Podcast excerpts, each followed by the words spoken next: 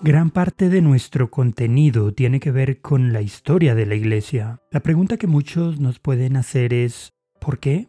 ¿Por qué resulta importante, incluso entretenido, estudiar las memorias del cristianismo? ¿Por qué una materia tan tediosa para muchos resulta ser importante para los cristianos? Hola, mi nombre es Giovanni Gómez Pérez y en este episodio hablaremos de la importancia de estudiar la historia de la Iglesia. Bienvenido a Byte, Biblia, ideas, teología y experiencias. El programa para descubrir el pasado y el presente del cristianismo. Esperamos que seas retado e inspirado por el episodio de hoy.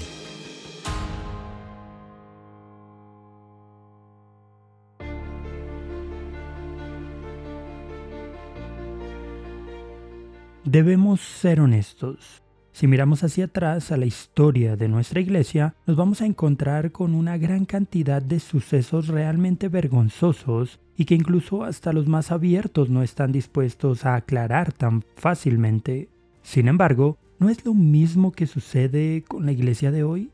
Si vemos a todas partes encontraremos una gran cantidad de hechos bochornosos que seguimos evitando, tratando de no mostrar ese lado desagradable de la fe. Pero, por otro lado, también vemos mucho en la historia de la Iglesia de lo que deberíamos enorgullecernos y contarnos a nosotros mismos para encontrar aliento y esperanza. Entonces, al final, aquello que nos gusta destacar paradójicamente creció en medio de mucha oposición y pecado, incluso dentro de la misma Iglesia. Claras encarnaciones del principio de la parábola bíblica del trigo y la cizaña. Lo particularmente importante es que siempre ha habido cizaña y trigo, es decir, que mientras muchos han proclamado la muerte inminente del cristianismo desde sus mismos inicios y otros que se decían miembros de la iglesia han actuado vergonzosamente, la historia siempre nos guía a una iglesia que prevalece, incluso cuando parece moribunda. Esto solo demuestra que el creador de todo lo que hay es también el Señor de todo y que gobierna sobre la iglesia. Si la iglesia ha prevalecido es porque Dios es Señor sobre su pueblo. Incluso podemos partir desde los mismos apóstoles que volvieron a sus redes una vez que la muerte de Cristo parecía poner un punto final a su aventura ministerial. Así, la resurrección de Cristo, al ser una realidad histórica, nos devuelve constantemente a meditar en los sucesos bíblicos vistos desde una perspectiva de historiador de la misma manera en la que lo hicieron los padres y concilios de la Iglesia de los primeros siglos. En ese mismo sentido, el estudio de la historia de la Iglesia resulta ser una tarea profundamente teológica, como lo ha sido para muchos de nuestros hermanos en el pasado recurriendo constantemente a los documentos históricos para pensar teológicamente acerca de cómo otros hermanos, a los que amamos y respetamos, han interpretado y vivido los mismos pasajes que nosotros estudiamos hoy. En consecuencia, estudiar los sucesos de la cristiandad nos debería hacer mejores creyentes y mejores teólogos, ya que podremos comprender cómo y en medio de qué se formularon y se concluyeron las doctrinas centrales de nuestra fe.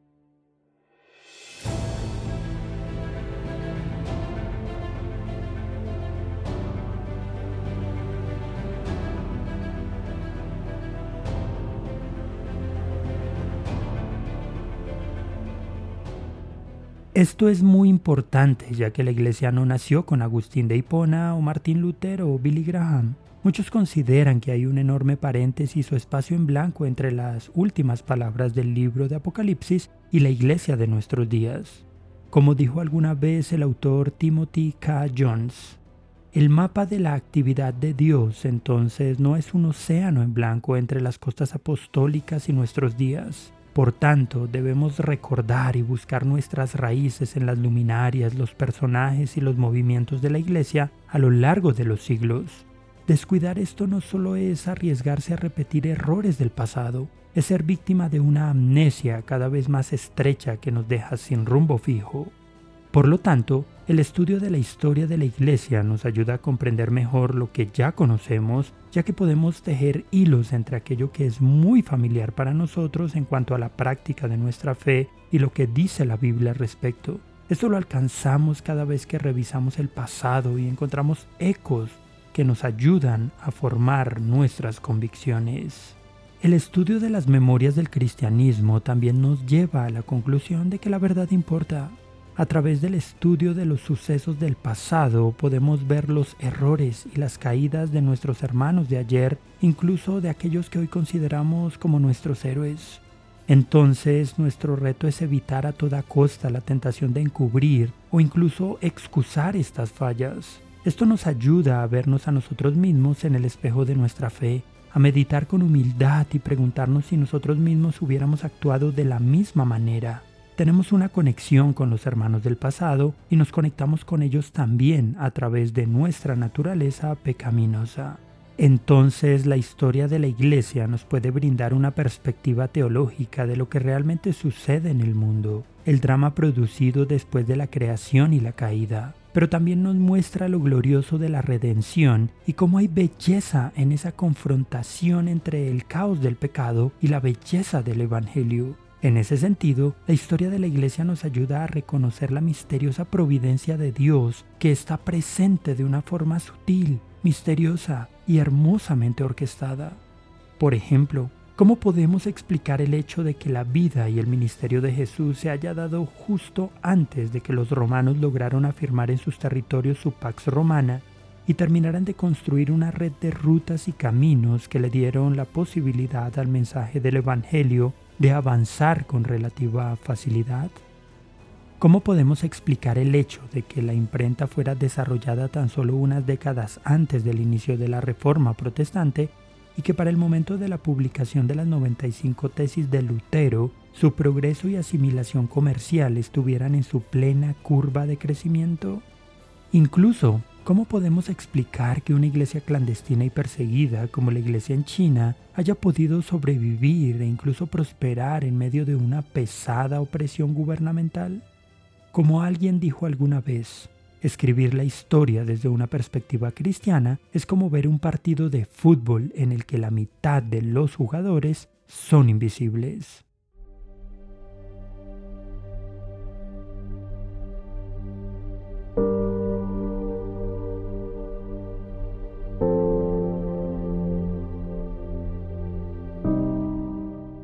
Estudiar los anales de nuestra fe también nos ayuda a conectarnos con las luchas, las pruebas, las victorias y la fascinación por la gloria de Dios de nuestros hermanos del pasado.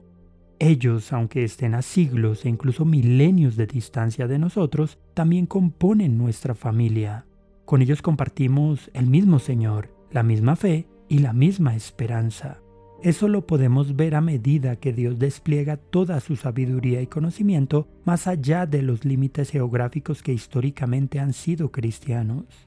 Por ejemplo, una de las grandes historias que se están desarrollando es cómo el Evangelio se sigue expandiendo en las últimas décadas a zonas en las que por siglos no había llegado, lejos de los grandes centros políticos y económicos del mundo. Así, la historia de la Iglesia nos ayuda a ver el movimiento del Espíritu Santo mucho más allá de los lugares y personas que esperamos.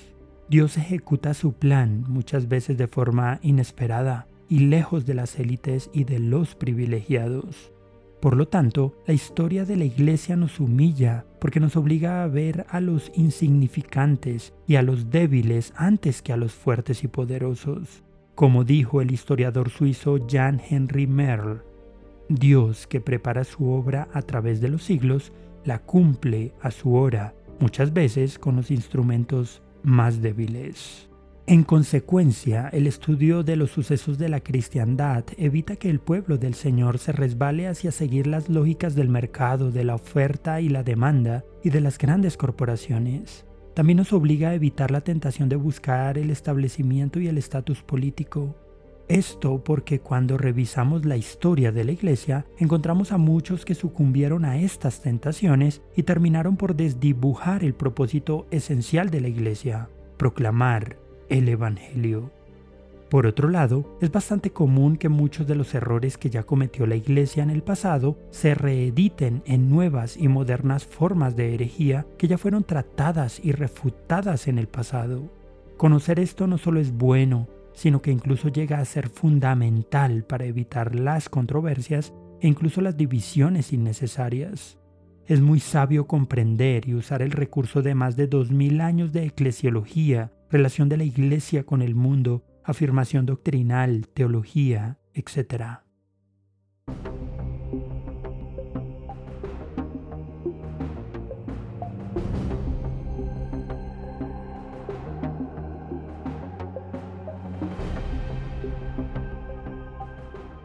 Uno de los errores más tristes en los que podemos caer es menospreciar o incluso olvidar a aquellos que construyeron con sangre, sudor y lágrimas los caminos que nosotros recorremos con tanta comodidad, como dijo David R. Carlin Jr.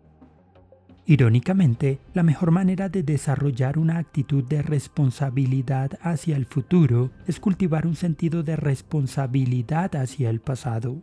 Nacemos en un mundo que no creamos y es justo que debamos estar agradecidos con aquellos que lo lograron. Tal gratitud conlleva el imperativo de que preservemos y al menos mejoremos ligeramente el mundo que se nos ha dado antes de pasarlo a las generaciones posteriores. Estamos en medio de muchas generaciones. Si somos indiferentes a los que nos precedieron, ¿cómo podemos esperar preocuparnos por el bienestar de los que vienen después de nosotros? Finalmente, la historia de nuestros hermanos del pasado termina siendo nuestra propia historia, como hermosamente lo dijo Blas Pascal. El ejemplo de muertes nobles como la de los espartanos y otros no nos llegan a conmover porque no vemos de qué nos sirve. Pero el ejemplo de la muerte de los mártires cristianos nos conmueve porque son nuestros hermanos. Tenemos un vínculo común con ellos, de modo que su devoción nos inspira no solo por su ejemplo, sino porque deberíamos tener ese mismo valor.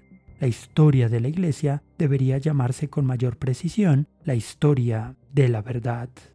En conclusión, el estudio cristiano de la historia de la Iglesia no debe ser nunca algo monótono o aburrido, ya que no es un ejercicio netamente intelectual, también es un ejercicio espiritual. Es espiritual porque detrás de los bastidores del teatro de los sucesos del mundo hay una providencia colosal que sigue obrando y nosotros, por la obra del Espíritu Santo, podemos identificar muchos de los matices de ese obrar. Meditar en la importancia de la historia de la Iglesia nos puede generar algunas inquietudes. Por ejemplo, ¿has notado el actuar del Señor aún en medio de una iglesia imperfecta? ¿De qué otras formas puedes notar el obrar del Señor en la historia de la Iglesia? ¿De qué maneras el estudio de la historia de la Iglesia enriquece tu fe? Gracias por escuchar este episodio. Esperamos que haya sido de bendición para tu vida. Este programa se emite con el propósito de exaltar a nuestro Salvador Jesucristo, quien en su gracia nos ha provisto todo lo necesario para hacerlo posible. Si quieres conocer más sobre este programa, leer el texto completo o ver un video sobre este tema, puedes ingresar a www.byteproject.com. También puedes seguirnos en nuestras redes sociales, YouTube, Instagram o Facebook como Byte Project. No olvides suscribirte para no perderte ninguno de nuestros contenidos. Hasta el próximo episodio.